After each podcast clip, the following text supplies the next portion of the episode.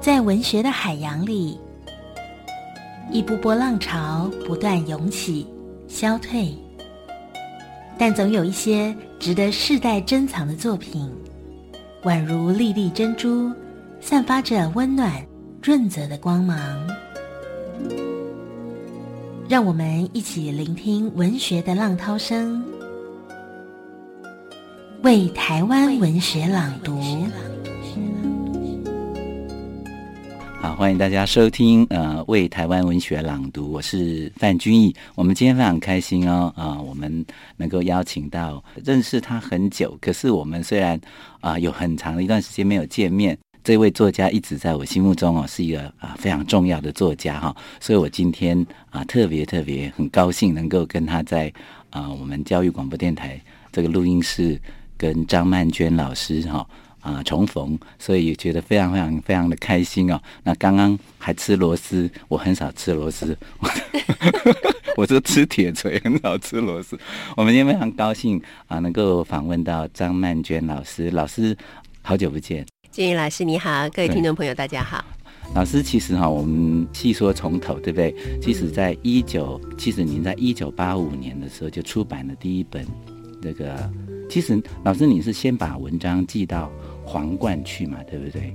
呃，其实我是先得到了文学奖，文学奖对，对，那时候是还存在中央日报，那时候还有办一个全国学生文学奖，对。那我是得到了文学奖的啊，大专小说组的佳作，那一篇小说叫做《永恒的羽翼》，永恒的羽翼。对，那后来就因为那篇小说的关系，所以就有了一些出版社跟我邀稿。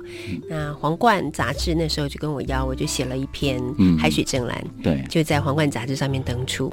后来陆陆续续又投。搞了一些地方，嗯、那那时候就有出版社，就是期待他们的老板，嗯、就收集了我的一些作品，嗯、所以就来找我，就是说要帮我出第一本书。嗯、但其实我完全没有准备好，我自己的想法是我三十岁以后才可以出人生的第一本书，因为三十而立嘛。啊、对对对。结果没有想到，就在二十四岁那一年，就好早，突然之间，对，突然之间就出了书。我还记得我签约那一天是流着眼泪回家的。因为觉得自己还没准备好，可是因为那时候已经有很多盗版书，嗯嗯，那我就在想，如果我不出自己的书，也都是盗版的书，好像也不好，嗯嗯，所以觉得应该要给我的读者一个交代，嗯，所以我就出，但是又觉得自己没准备好，哎，这也不是我的人生规划，嗯嗯，所以签约的时候就觉得不知道为什么那么的感伤，可能那时候就是一个感伤少女吧，所以就觉得好感伤哦，我要出第一本书了，嗯，那时候真的没有想到哈。热才才没多久的时间，他已经变成了大家都好像人手一本，而且尤其是学生，我那时候还在念念啊、呃、国立艺术学院啊，对我那时候我的我记得我有一个同学啊，他就告诉我说啊，最近有一部好小说，你一定要看，对吧？他就给我看，对不对？那然后我看了，我真的很喜欢，我就马上去买一本，买一本以后就被别人借走了，嗯，被别人借走以后，他就没有还我，我去跟他 要。你知道，所以书不能借，是 CD 不能借。我有很多很珍贵的书跟 CD 都借人家就没有回来哈。哦、后来我就自己再去买，嗯，我自己再去买一本这样子。那有一个很有趣的事情，就是我有一个双胞胎的同学，是她们两个姐妹就非常要好，对不对？嗯、啊，那她是高中，那时候我们高中的同学，然后后来她在台北念实践，好像，然后就就呃就跟我说。哎，你你一定要看！我说我有了，我有这本书。那他们说一人就买了一本。我就说奇怪，你们两个住在一起，你们就 你们就买一本就好。他说不行，我们以后会嫁人。我们 我说这是嫁妆，太感人了。我觉得真的就是现在听俊逸来讲，我还是觉得很感动，会感动吧？很感动。对，那时候我很震撼呢，我很震撼。对，所以我觉得我之所以有今天，大概所获得的最重要的力量，其实就是来自于读者朋友，其实也包含了俊逸老师。好，那当时其实我只是一个初出茅庐的写作者，到现在我来看，还是会认为我的作品里面有很多不够成熟的地方，不管是在小说的技巧，或者对于人生的认识上面。但是我想，只有一件事情是很珍贵的，而且是后来。不管岁月怎么样的流动，恐怕都没有办法把这个东西给淘汰掉的，就是最真挚的情感。最真挚啊！我想那时候海水正蓝之所以能够动人，主要是因为真挚的情感，是一种非常纯粹而真挚而无比力量的一个情感。这个东西吸引了很多人，因为主要是大家心里都有这样子的一种感受，或者其实大家的心里面的情感。大部分的时候都是很真挚的，只是我们没办法去表达。所以当我们看到一个作品能够把我们内心的感受讲出来的时候，我们就会觉得啊，这就是我要的。对对，我想那就是海水正来那时候畅销的原因。不过老师，您真的是客气，因为我也经过这么多年哈。嗯，我我最近因为要访问你，我要重读了。哇，好用功哦。对，然后我真的就觉得说，他的力量怎么还那么强？而且还会，我读的时候还会麻，我的心，我已经经历了很多的事情了，对不对？也也慢慢的，这个也也有一些啊人生的历练了。对，那时候年少的时候，那个时候看海水正蓝，笑脸梅花的感动，缘起不灭的感动，哎，到现在还很强烈。嗯，那我就觉得说啊，原来这就是文学的力量。嗯，我就会觉得说啊，那个时候这本书会卖到五十万册。那真的是，你知道吗？现在唱片哦，嗯，老师，你知道唱片现在要卖，那个周杰伦要卖几万都很困难的，对，对不对？嗯，但是那时候书能够卖到五十万册，是是真的是一个很很惊人的数量，而且现在还在，我想还在陆续的增加当中，因为。我的干女儿还去买了一本哇，所以他们他现在是念大一嘛，对不对？他我我就跟他说，哎，我过几天要访问啊张曼娟老师，他就很兴奋。那我就觉得文学的力量哦，在这里让我感觉到那种。很强悍的那种，不会枯萎的那种力量。嗯，我觉得也是时代的环境吧。嗯、我觉得我们那时候，其实包括俊一那时候，你们写歌啦，对对，哦，那也可以感觉到那个时候，大概就是二十几年前嘛，嗯嗯，二十五年前吧。那个时候，台湾社会真的大家都是读书、欸，哎，对，而且我们对口耳相传说，哎、嗯，最近发现一本很好看的书啊，或者是说，对，哎，有一个作家的作品写的很感人，我看了都哭了什么的。没错，你看现在孩子怎么会讲这些话啊？嗯、对不对？真的。可是后来我问他们说，啊、我问了我的干女儿，她说其实她还是喜欢看纸本的书，她说她才能够真正拥有啊这本书的所有权，你知道吗？而不是只是下载或看这样子哈。嗯嗯嗯、所以其实，但是像干女儿那样的同学，已经可能没有那么像以前那么多了，多少很多了哈。那个时代真的是一个非常美好哈，充满充满这个。书香的一个一个哈，那个时候哈，所以你看讲了一本书，大家都知道讲了哪一位作家，我们喜欢的作家，说那时候米兰昆德拉，我们都知道，对呀，生命中不能承受之轻，我们都知道，而且变成我们的一个话题，大家会聊这些文学的东西，对。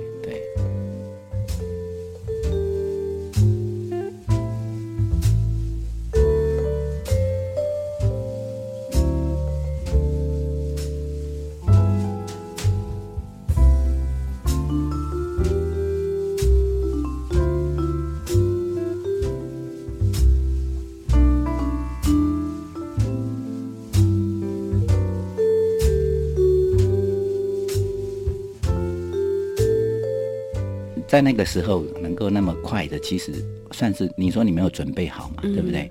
可是那时候你会觉得说，突然间来的那种啊，名声非常大嘛，因为几乎大家都认识你哈，然后都知道有一个这么好的一位作家诞生了。那时候你会觉得说，呃，那一段时间的日子，你还记不记得那时候的？你的人生有没有很大的改变？哦，我记得很清楚。嗯、那时候我正在念硕士班，嗯嗯嗯。那呃，一边在就是从事一些研究啦，那另外一方面就是在写作嘛。嗯、在我硕士班毕业之前，我就出了《海水正蓝》。嗯嗯。那时候我从来没有想过《海水正蓝》会是一本畅销书，但结果它就非常的畅销。对。在短短的半年之内吧，它就在排行榜上面缔造了很好的成绩。那很多人都在问张曼娟是谁？嗯、为什么我们？没有听过他的名字，嗯、那那时候因为书很畅销，我也突然间变得很有名，所以我整个人就陷入一种很惊慌的状态中，惊慌，会很惊慌，因为我觉得这个不是我人生的想象。嗯、那我就开始在想，那我到底我的人生到底想要什么？嗯、我首先就感觉到，我现在要面对的是一个很大的危机，嗯、那就像是一个完全没有准备好的人，他捡到了一张彩票，然后他突然之间就中了大奖，可能突然间就十几亿的身家。掉他的头上。嗯，那我觉得其实对一个人来讲是非常危险的，因为你看我们每个人生下来的时候都是赤裸裸的、赤条条的，什么都没有。所以其实人在什么都没有的情况下，应该才是最自然的状态。但是我们从活着就开始要这个要那个，要名要利要什么，要拥有很多的东西。东西拥有的越多，我们的负担跟压力其实是越大的。所以城市里的人因为要的东西太多了，所以城市里的人活得很辛苦嘛。那我在那么年轻的时候，就突然之间好像看起来可以拥有很多的东西。我意识到这件事情对我来讲是很危险的，所以我就决定要让自己去走一条辛苦的道路。那时候对我来讲最辛苦的一条道路就是继续从事。学术的研究，哦、所以对因为它是一个很孤独的道路，嗯嗯，而且是一个没有掌声的道路，而且最重要的是，它不是我喜欢的一个道路。我知道我可以做学术研究，但是我不喜欢，哦、我一点都不喜欢。哦、可是我觉得我就是要去做这件事情，让自己有一点类似苦行僧的感觉。嗯，所以我就下定了一个很重要的决心，我就去考了博士班，哦、我就去念了。中国文学的博士，我花了更多的时间在学术研究，跟我觉得最重对我来讲最重要的一件事，其实是沉潜，把自己沉到最底的地方去，嗯好，然后让自己跟外界几乎没有什么来往。嗯所以我刚出书那几年，跟外界是没有什么来往的，一直都非常非常安静，非常非常低调的过生活。对我来讲，那是一段很重要的修炼期。嗯，啊，它让我在这一生中永远不会因为任何的顺境而有一种趾高气扬的态度，因为我觉得每一个幸每一件你获得的事情都是幸运的，嗯所以你应该过着戒慎恐惧的生活。我就常常这样子对自己讲。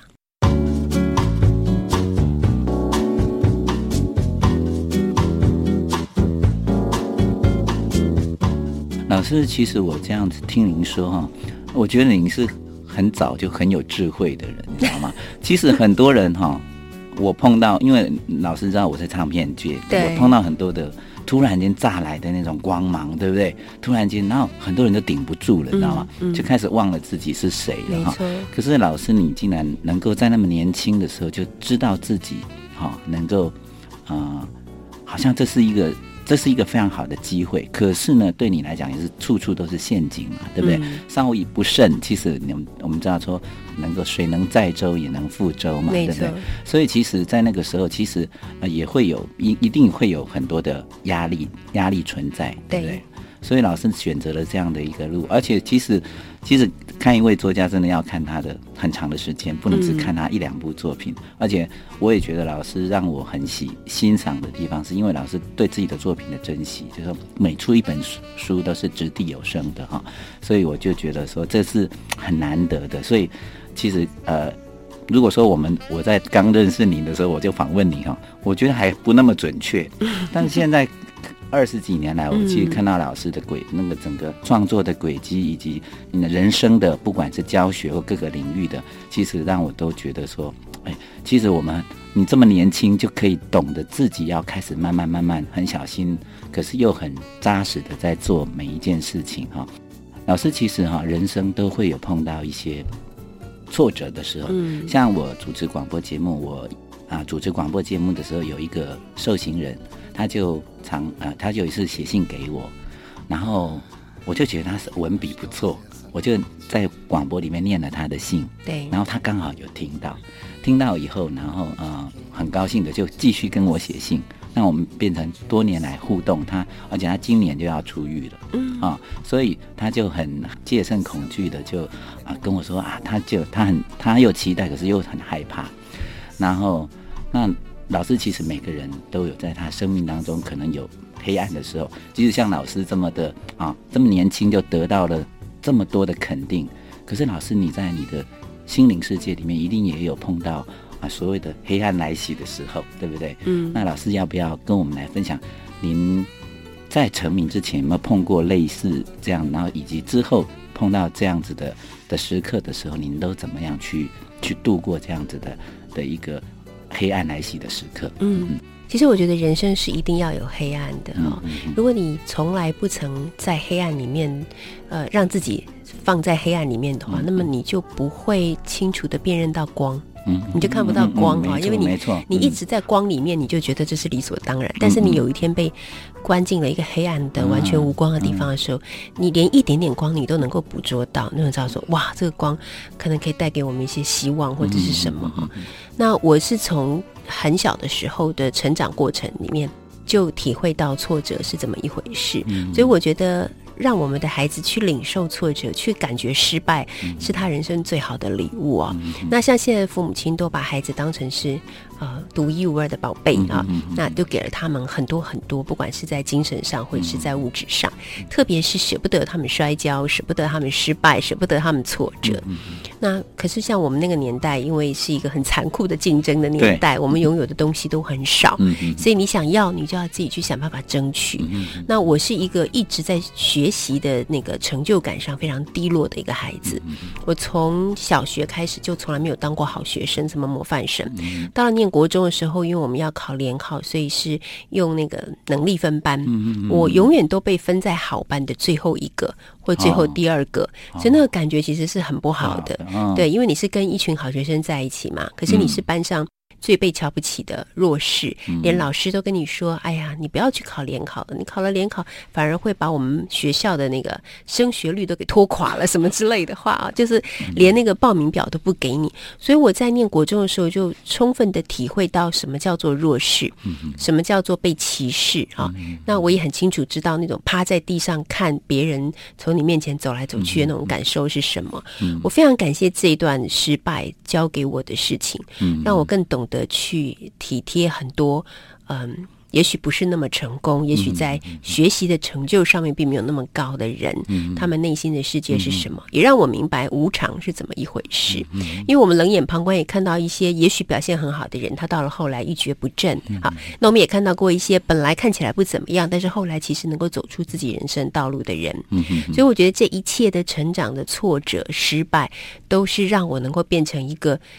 比较懂得人情世故的人，哦、这个人情世故不是说呃很会交际应酬，嗯、而是我把嗯不管是成功也好或失败也好，嗯、都能够看得更平易一点，看得更无所谓一点。因为我觉得这都是人生的必经的路程，嗯、所以你获得也好，失去也好，这也都是人生必经的事，所以就比较不会那么患得患失吧。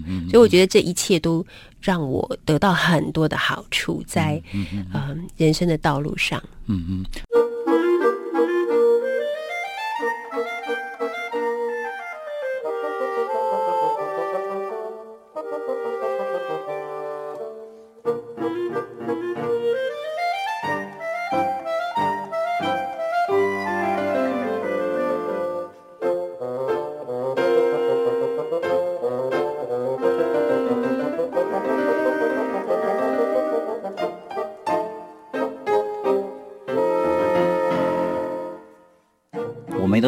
师是那种对非常，大家都会以为你是那种资资优的学生，完全不是。然后可能是念那种很好的学校，然后成绩非常好，一路顺遂的哈，我们都会这样以为。事实上，老师是有，嗯，我我记得老师在接受。啊，我忘了是接受哪位主持人的访问的时候，你我我有一次在广播里面听到你说，你有次有一段时间你都希望世界末日来，对不对？对，那时候 超级沮丧的，就是要考试，啊，世界末日，大家一切都归零。对对，呃，那我们也不用面对谁这样子，对不对？是，我觉得很有趣，哎，连老师这样的，呃，其实老师是先从这种很。很平凡的学生开始的，对不对？对，其实不只是平凡，就还蛮差的。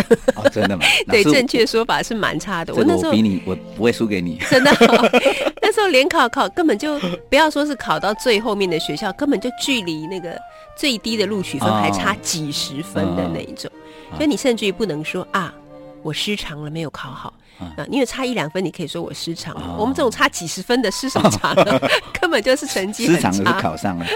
对对对对，就是这样。所以，所以我觉得啊，那个其实蛮好的。对。呃，让我感觉到那个完全没有希望啊，人在那种绝望之中过日子，到底是什么滋味？我到现在都还记得。嗯。所以这种感觉让我一辈子都不会成为一个狂妄自大的人。哦。对。所以，其实就算没有准备好，得到了那么大的成。就哦，可是仍然能够，可能那个部分帮你打了很好的基础，是，我觉得是这样。所以你看啊、哦，在人人家说小时候我们碰到的挫折，其实是或者我们现在人生碰到的挫折，嗯、放长时间来看，其实他不要我们不要用一两年来看，可能是十年、二十年来看的时候，它可能是非常好的养分。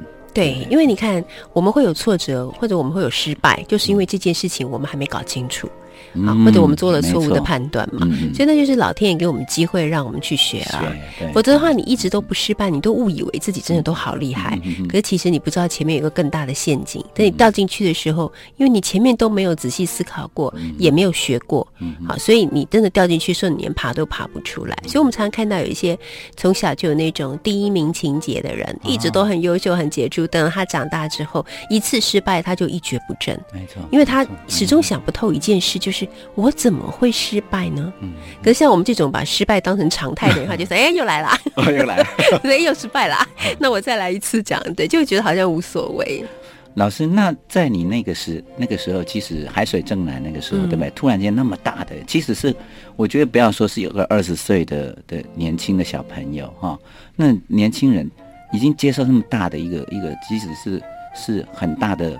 的掌声跟哈，其实，在那个时候应该也也会有一些让你不开心的事情，嗯、对不对？对，那个时候你。老师，你说你后来有一段时间你都没有一没有太跟别人，是不是也因为那个盛名会让你恐惧，还是怎么样？嗯、对，因为那时候突然之间成名，嗯、而且还年轻嘛，嗯、所以其实文坛在某些时候也不是对每个人都很友善的啦。嗯、哦，那他们对于像我这样子一个完全没有任何背景，然后也不知道从哪里冒出来的 一个、嗯、一个 年轻女生，当然不是太友善。嗯、所以那时候常常听到很多很多的批判，非常严格的批判。批判哦，那呃，有一些甚至于讲会讲话都讲得很重或者很难听。嗯 okay.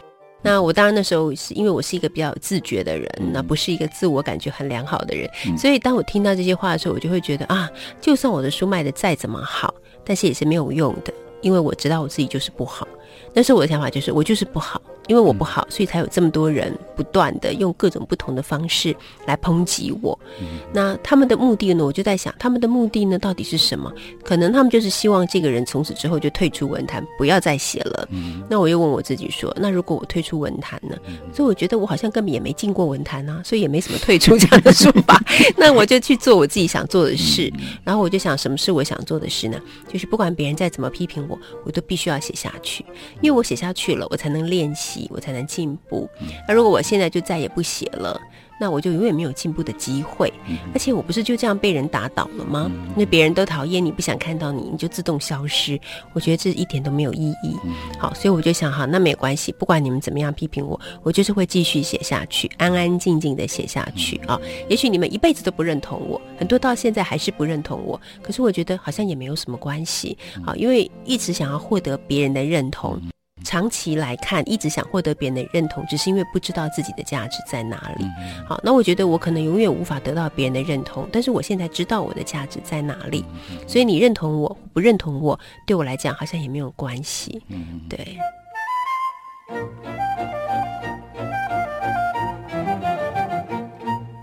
我在我我都不知道你有这一段，你知道，就说你 人家批评我，我没有听过批评，我我听到大部分都是。几乎全部都是赞美我，在我那个领域哈、啊，我是念艺术学院嘛，那时候我们的同学都很喜欢你，然后我就觉得说，老师也很喜欢你，对你也都很肯定，所以你你都没有，大概你也没有反击，对不对？没有没有完全，对，你完没有完全，对，你知道就有，比如说像我们很喜欢的作家余秋雨老师，也是、嗯、也是在大陆有时候被攻击，而且那攻击的人都。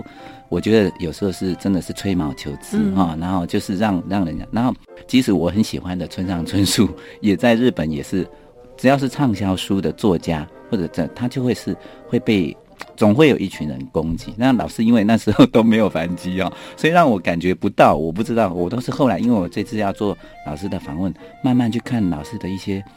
有些访问视频，我才知道说哦，原来你有经过这一段日子。对，所以所以 老师你是你知道，就你是打那个以柔克刚哈，就把那个化解掉了，整个化解掉了。嗯、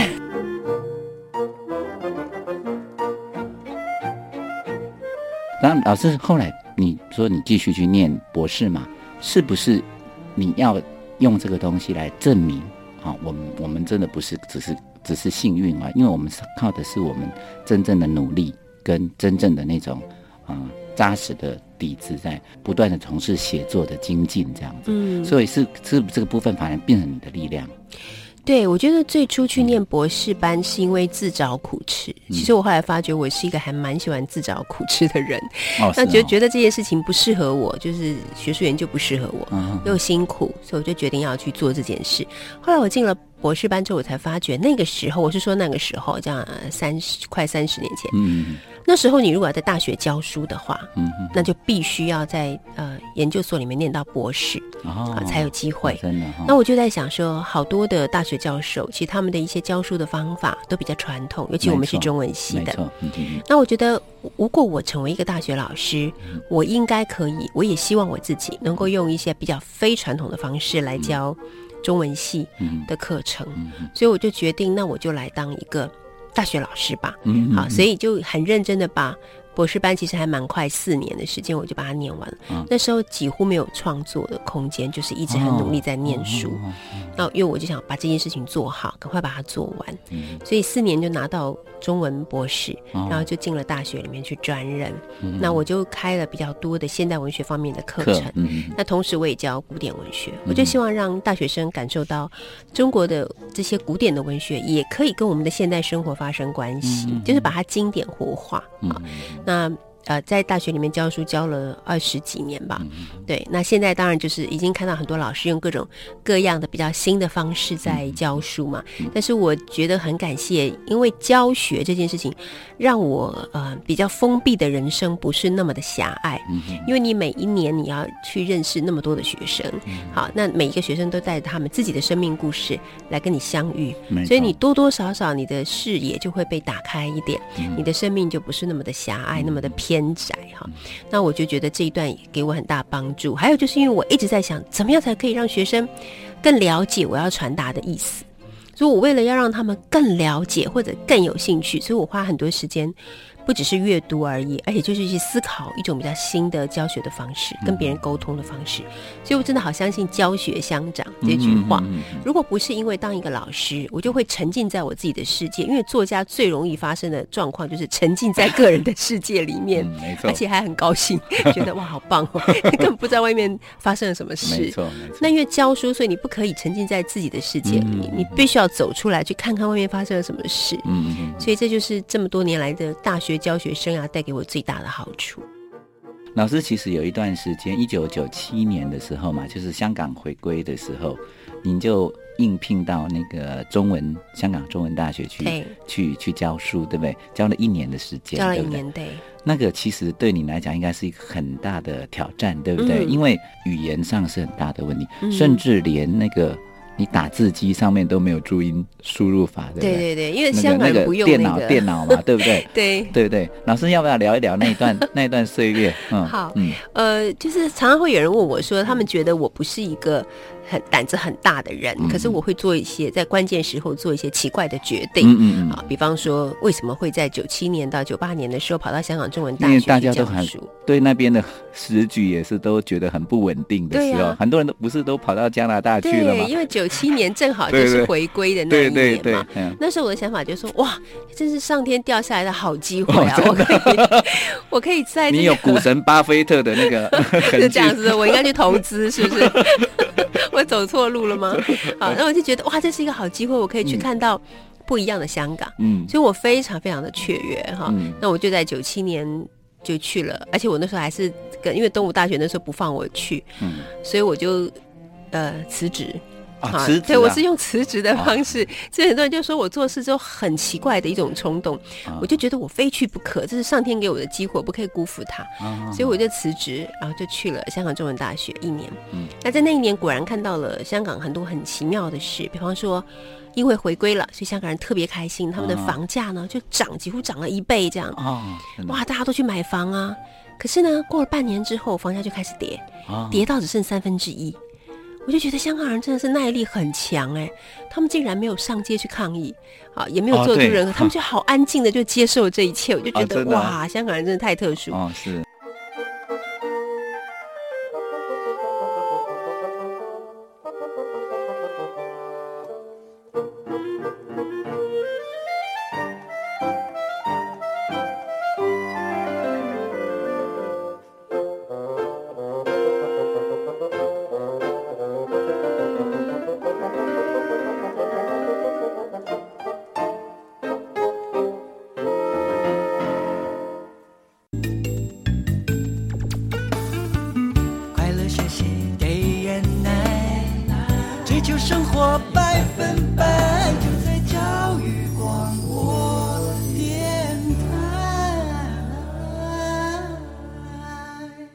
我是郑愁予，欢迎收听教育广播电台为台湾文学朗读。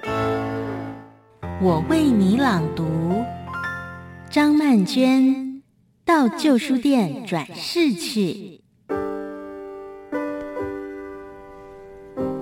等了十多年，好不容易等到大学里的一整年休假，锁上研究室，难得有机会回到学校去。过完新年，返回研究室，看见了一包邮件，并不熟悉的寄件地址，才拆开，便叠出了两本书，落在研究室柑橘色的沙发上，是早已经绝版的我最初的短篇小说集《海水正蓝与笑脸梅花》。我合上眼。仿佛逃避着岁月的灰尘，再睁开眼，仔细看着，那都是携带的版本。一九八八年三月的第四十五刷《海水正蓝》，一九八八年八月第三十四刷的《笑脸梅花》。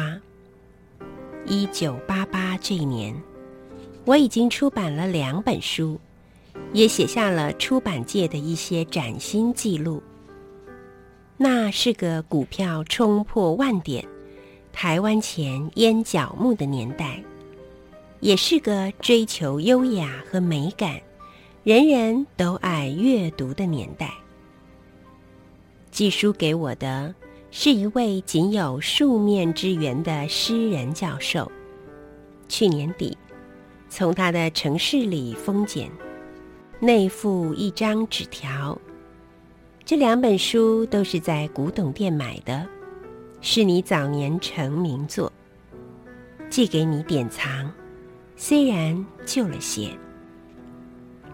我轻抚着浅绿与湖绿的两本书皮，历经二十几年岁月，怎么能不旧呢？它们曾经被阅读，曾经被收藏。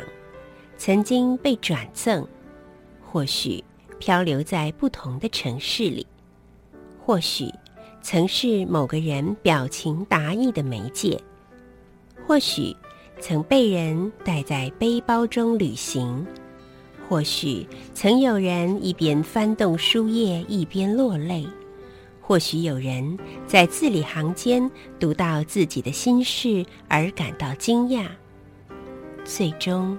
他们回到了我的身边，静静的躺在书桌的一角。嗨，我们又遇见了，我对过去的自己说。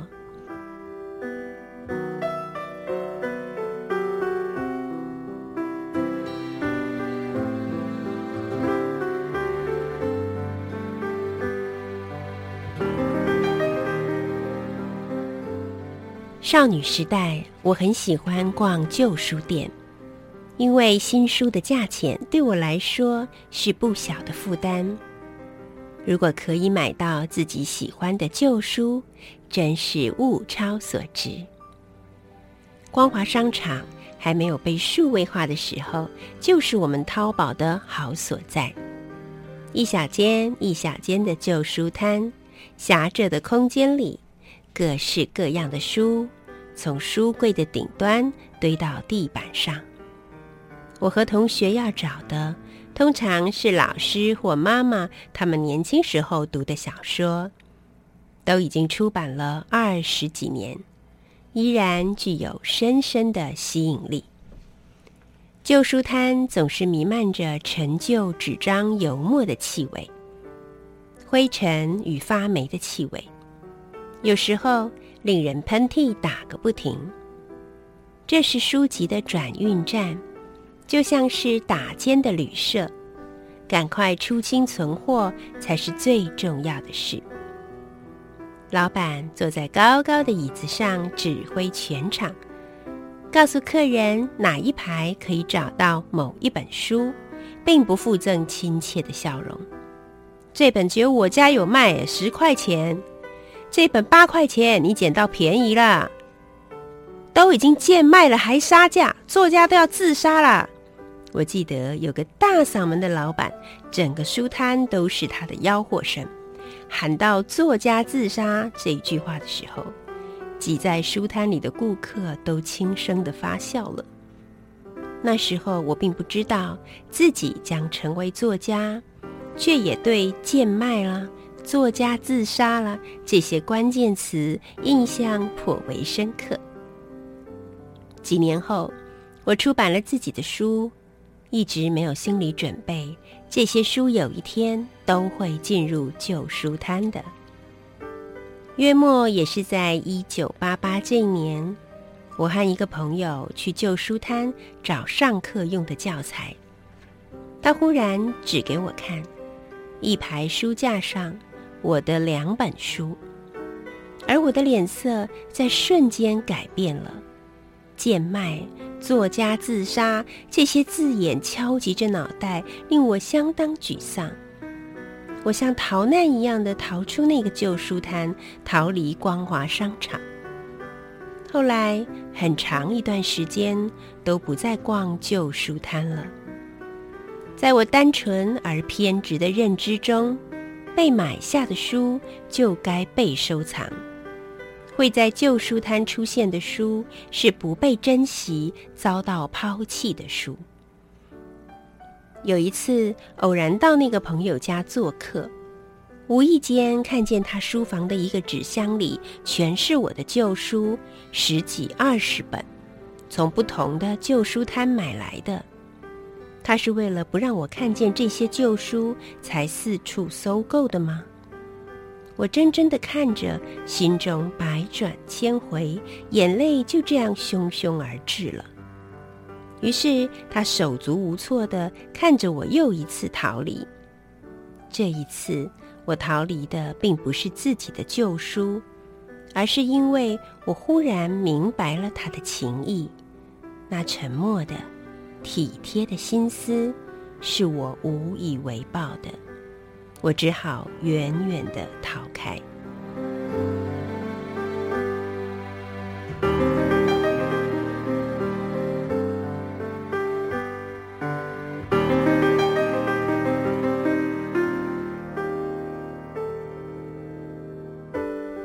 对于自己的书与自己的爱情，原来我的看法都曾是那样的狭隘肤浅。许多年过去，有个二十岁的大学生欣喜若狂地带着他从旧书店买的海水正蓝给我签名。翻开版权页，指着出版年份对我说：“我就是这一年出生的，跟海水正蓝同年。我一直在找这本旧书，找了好久，还好，终于在旧书店找到。这是我送给自己的生日礼物。”我一边对他说。生日快乐！一边微笑着为他在扉页签名，望着他将书捧在胸前，开心的离去。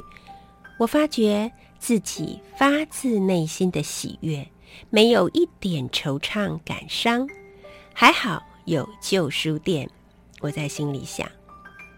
于是，曾有过的芥蒂消失了。我开始注意街上并不常见的旧书店。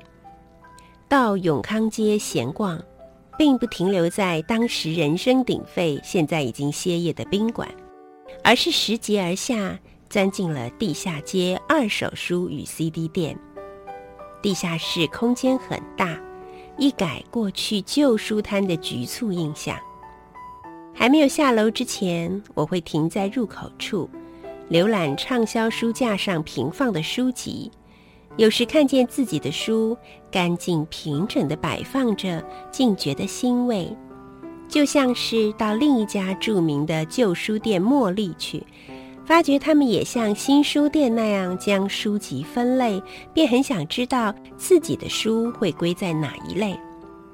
不会在纯文学的区域，那是当然，也不希望摆放在言情小说或罗曼史那一区域。然后。我看见自己的书一整排，整齐地摆放在大众文学第一层，顿时一股知己之感沛然而生。这正是我希望自己的定位。创作与研究二十几年，从不认为大众文学是媚俗或自甘堕落。我深切明白它的价值。看着自己的书和其他作家的书，有些一捆捆的未经整理，置于角落；有些已经整理分类好，安放在木质书架上。我知道，能够进入旧书店的书是很幸运的。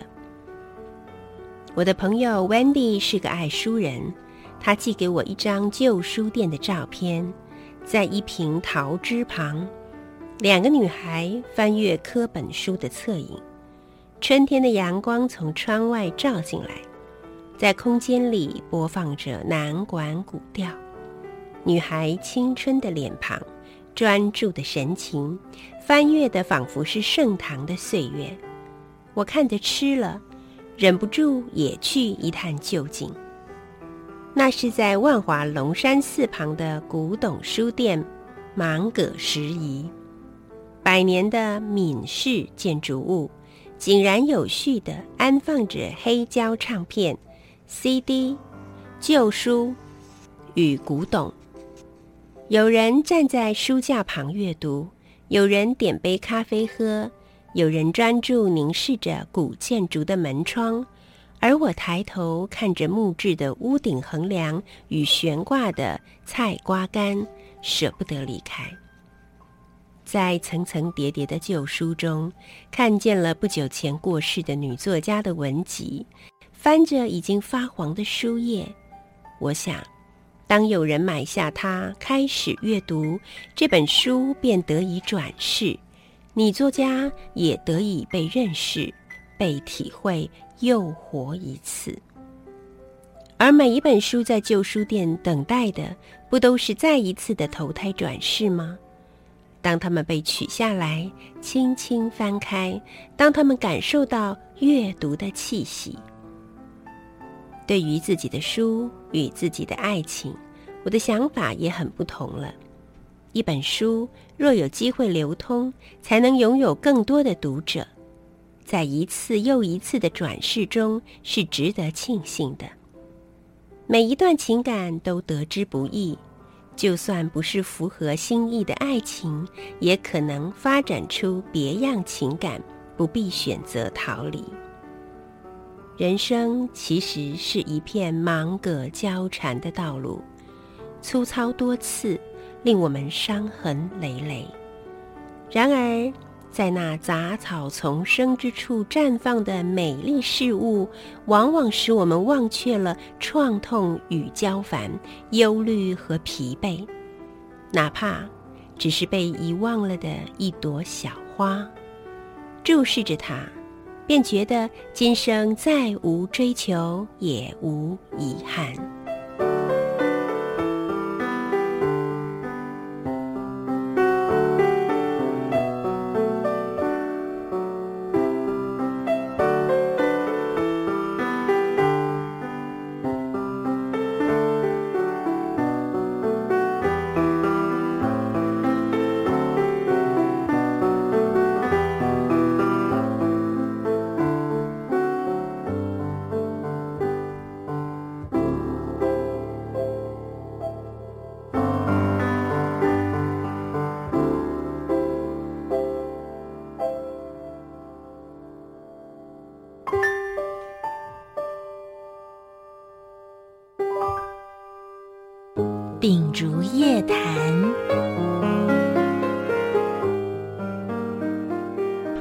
大家收听呃，为台湾文学朗读，我是范君毅。我们今天非常开心哦，啊、呃，我们能够邀请到张曼娟老师哈。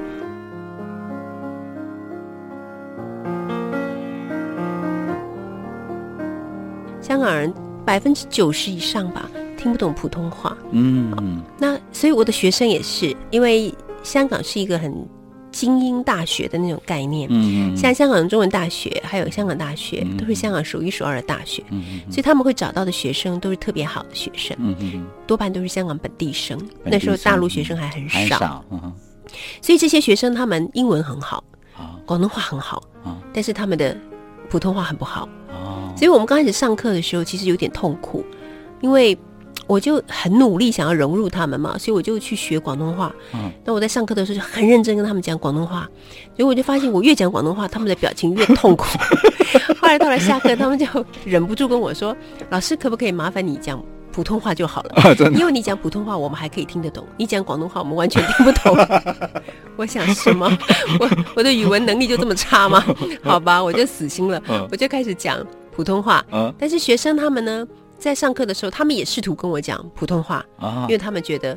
呃，我他我是老师嘛，那他们要尊重我一下，所以他们就很认真的跟我讲普通话。嗯、他们一讲普通话，我就完全明白他们的心情，哦、因为他们真的讲的也很差，所以 他们讲普通话就像，我讲广东话一样，我们真的完全都无法沟通。后来我就拜托他们说，不如你们也讲广东话好了。这样、哦，所以有老师来看我上课就觉得很有趣。有些老师他们跑来看我上课就说：“哇，你上课真的太特别了，因为我从头到尾都讲普通话，嗯、然后我都会跟学生有充分的交流嘛。嗯”那我就点学生发言，或者他们有意见随时举手，他们就发言，他们就都讲广东话啊，真的。然后我再继续讲普通话。老师，你那时候广东话都听得懂？我都可以听得懂，好厉害！我很短时间就可以完全听懂。我觉得其实不是完全听得懂，而是因为我觉得我是一个小说家，所以我可以去猜测别人大概的意思，从他的肢体语言跟他前面的后面的词，我就可以完整猜出他到底要说的是什么。所以大概猜的那个准确率非常高，几乎没有什么失误。所以很快的就。一边猜一边学，很快的我就几乎完全可以听懂他们要说的是什么。孙老师，你现在广东话讲的不错吧？我现在广东话都麻麻地了，都蛮给猴的。我的意思就是说，很像哎，很像对不对？腔调很像。然后我的那些广东朋友就很坏，香港朋友就很坏，每次说再讲啊，继续啊。我说没有了，就只有这几句。可是您听都没有问题，听没有问题。而且现在香港人都会讲普通话，对呀，所以嗯，所以现在是没有问题了。那九七年的时候，我那个时候真的是个挑战，蛮辛苦。那我发觉我得到最大的好处，就是因为我以前都觉得我在。台湾的大学教书，嗯、学生喜欢上我的课，可能是因为我是一个有名的作家。嗯嗯。但是我到了香港那个时候，我没有什么知名度，嗯嗯、而且语言也不通，嗯、但是还是有很多的学生非常喜欢上我的课。而且你还被选为最好的老师，对不对？对，而且最受欢迎的对最受欢迎的老师，所以我就觉得这件事情让我对自己教学变得比较有信心。嗯、有信心哈、哦，嗯、你看在那样的环境都可以。对，哦，老师是那种哦。什么东西都要跟他上大哎！啊，今天真的非常高兴哦，我们能够邀请到我们的张曼娟老师哦。后来，可是老师在古典文学您的经营，其实后来你也出版了那个《爱情诗流域》，嗯，啊，还有呃，还有两另外两本是《时光时光》啊，对对，《时光磁场》哈。那老师其实在对那个把经典文学，然后也让它更大众，能够让。好，普罗大众或者一般的学生，如果说他喜欢文学，可是他可能没有像中文系有那么深厚的文学基础可以进入，甚至老师也有在重读经典文学那个有声书，有声书我也有买啊。啊，谢谢。因为老师我很很懒啊，我都没有看，我就听用听的。老师你讲说，哎，因为以前的也以前小的时候是多的是。时间那少的是理理解力，对，现在是少的是时间，多的是理解力。嗯、那你老师对这个古典文学方面，其实也也真的很很，除了说在学校教之外，能够把它带到我们这，让我们整更更容易去进入经典文学。老师这个想法是一直都啊、呃、存，就是存在很久，突然间迸发的，还是说是有一个酝酿的过程？对，我有发觉现在的社会。呃，转变蛮大的哦，像我少女时代吧，那时候我们就会直接跑到那个国际书呃国际学社，以前有个国际学社，对对对，他们有时候会办书展，对对，那我就跑去里面买一个什么三李词集，就是李白、李后主、李清照，我就直接买那个那个就是原来的那个词的。呃，文本，然后后面加几个词的解释，解释。就这样就是一本，它没有任何的翻译我们就已经可以拿着读，而且觉得读起来很开心，嗯、觉得自己也很有气质，这样。可是我后来发觉，现在的年轻人，因为我一直在大学教书嘛，我发觉他们需要更多的解释，嗯、不只是需要解释，他们还需要应用。你怎么把这些东西跟我的现实生活运用在一起？嗯嗯嗯嗯、否则的话，我就觉得这是古代人的东西，跟我有什么关系呢？我就觉得没关系。那我在教书的时候，我每次听到学生说没关系，我就生气。怎么会没关系？这很有关系啊！然后他们就说哪里有关系？然后我就在想办法去解释他们哪里有关系。所以久而久之就训练我变成了一个，我觉得我不是科普人，我是文普人，嗯嗯，好，就是我变成一个文学的那个普及的一个人。那我也觉得这件事情可以让更多的人分享，所以我就把它从从课堂上面的教学方式，把它变成我一系列的著作，就像刚才俊逸老师说的那些都是嘛，还有包括后来做成有声书，对，好，然后给孩子们听，大概也是这样子的。一种道理，那我觉得像我后来包括做小学堂，嗯、跟小朋友一起上课，对对。对，那小朋友们对他们就会学到、嗯、哦，原来孔子讲的话跟他们是有关系的。嗯、比方说“己所不欲，勿施于人”，哎、嗯，他们就学到这句话了。那家长就跟我说，回家听到两个孩子在吵架，哥哥就跟弟弟说：“你怎么可以这样呢？己所不欲，勿施于人。”家长就说：“哇，我还没有听过这么有学问的吵架方式。”因为他真的懂了，我现在吵架都还不会用啊。就是小朋友懂了，他就觉得这可以运用在他的生活里面嘛。哦、好棒哦！对，那所以我觉得经典就是应该这样学哦。嗯、那光是让大人小孩去背背背，其实没有什么太大的意义啊、哦。嗯嗯嗯、如果这是他认为这是跟他的生活有关的，就算你不要求他背，他都会自己背起来，因为他觉得这是有用的。就像孩子们认识到钱是有用的，好，那 他怎么可能把它放那？他一定是把它拿起来放在口袋，对不对？他拿走，他觉得有用嘛？对啊，因为他知道可以换他要换的东西。对，所以如果你告诉他说钱好有用，钱好有用，但是他去买什么都买不到的时候，他才不要呢，对不对？没错，没错。我觉得经典也是同样的，没错啊。你一直告诉我们经典有用，那那那用在哪里？你要用给我看呢？对对啊，好处在哪里？你给我看，秀给我看。对对，所以我觉得这些年来我很努力在做，而且做的很开心的，就是这样的一件事情。真的哈，嗯。所以老师其实不只是哈把自己的学问哈教给你。有机会听到你的课的学生哈，也让我们普罗大众一般的朋友们哈，喜欢这个文学，也能够这样不用哎，就算不喜欢文学，他也会被带到喜欢。有时候我们有时候会喜欢一个东西，是因为你知道它就是就像老师讲有用嘛，对不对？嗯、或者说哎，你知道它好在哪里？对，所以老师就是把这个好在哪里告诉大家，对不对？嗯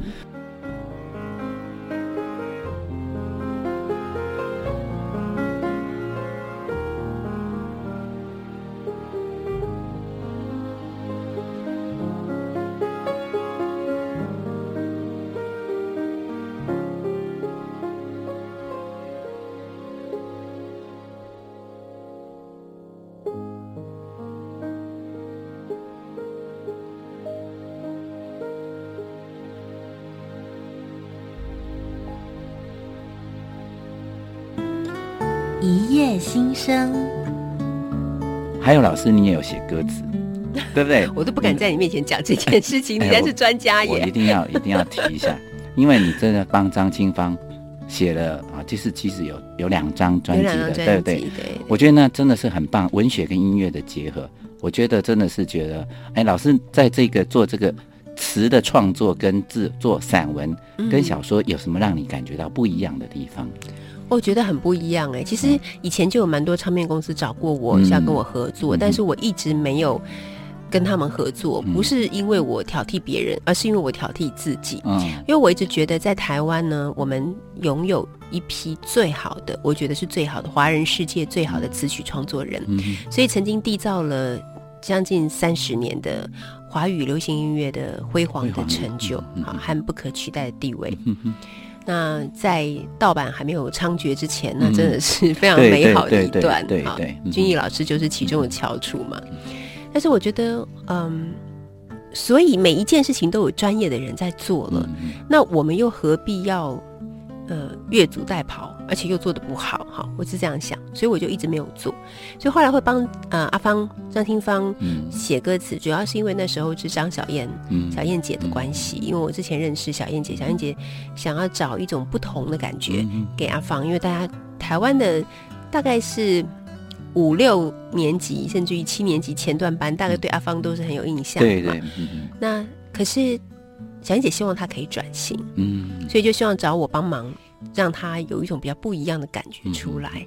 对，所以我们就合作了两张专辑唱片。对，对，真的做了以后，我才觉得果然跟我想的一样，很不简单，很不简单。对，因为它是一个很多人一起配合的事。嗯，好，包括作曲的、嗯、编曲的、嗯、唱，就是演唱者等等。老师，那时候你是填词还是先写词？哦，都有，都有。对对对，那你觉得哪一种对你来讲比较？当然是先写词比较好。哎呀，先下行言哈，就对啊，别人要配合你。对对对，没错。好，那填词呢？填词给你是是有一种另外一种挑战，对不对？对，但是我也觉得很有趣。填词是、嗯嗯、呃，真的就是一种自我挑战了，嗯、然后也要去揣摩更多音乐上面的境界嘛。嗯，嗯，嗯，就是除了教书啊，除了创作，还有啊、呃、之外哈，还其实老师也是一个很棒的广播主持人。对不对？然后，但是老师，你在前年又再去了一趟香港，香港对，是担任那个光光华新文化中心的主任。对，对那这个应该也是一个非常不一样的经验，对不对？对，这是一个公职嘛。那我从来没有想过，我有一天会去担任公职。公职。但是对我来讲，最有趣的事情不是在于公职，而是在于它是一个平台，用来行销台湾，嗯、而且是介绍给我最爱的香港的朋友。我觉得光是这件事情就够了，就一边是我最爱的台湾，一边是我最爱。在香港，然后成为一个桥梁，办很多的活动，让台湾跟香港有更多的互动跟更多的交流。嗯、那我去了，虽然只有短短九个月，但是我已经尽力做到我可以做到的最好。嗯、那我觉得也算是交出了一张及格的成绩单。真的、哦，老师，其实哈，我我从我从其实一直我自己虽然是写歌的人，也是一个呃做音乐玩 band 的人哈。但是我我其实很喜欢读书，很喜欢看一些作家的作品。然后我我其实有一些作家，在我年轻的时候，我觉得他很厉害的。然后后来我慢慢长大，我就觉得还好。可是老师在这么长的段的时间，我常我常常会觉得，像您啊，您啊，像蒋勋老师，都是让我觉得我年轻的时候很喜欢，我到现在还是很喜欢的作家。我今天能够访问你，真的觉得非常非常的 荣幸，非常非常的骄傲。觉得 啊，就这几天我一直在讲，你知道吗？我明天要访问张曼娟老师，一直在跟我家人炫耀，是真的非常非常开心。老师，我一定要跟你照个相，没问题，谢谢你。好，我们要谢谢。那您所收听的节目是《为台湾文学朗读》，我是范君毅。我们今天访问到的是作家张曼娟老师啊，能够跟我们一起来度过这么愉快的一段一个小时的时间哈。那我们这个节目是由呃文讯杂志以及文化总会以及啊。呃啊、呃，教育广播电台一起啊、呃，共同策划。我们要谢谢张曼娟老师今天接受啊、呃、范君毅的访问，谢谢你，谢谢君毅老师，谢谢大家。本节目由中华文化总会、文讯杂志社、国立教育广播电台联合制播，为台湾文学朗读，倾听来自文学。来自心灵的声音，谢谢您的收听。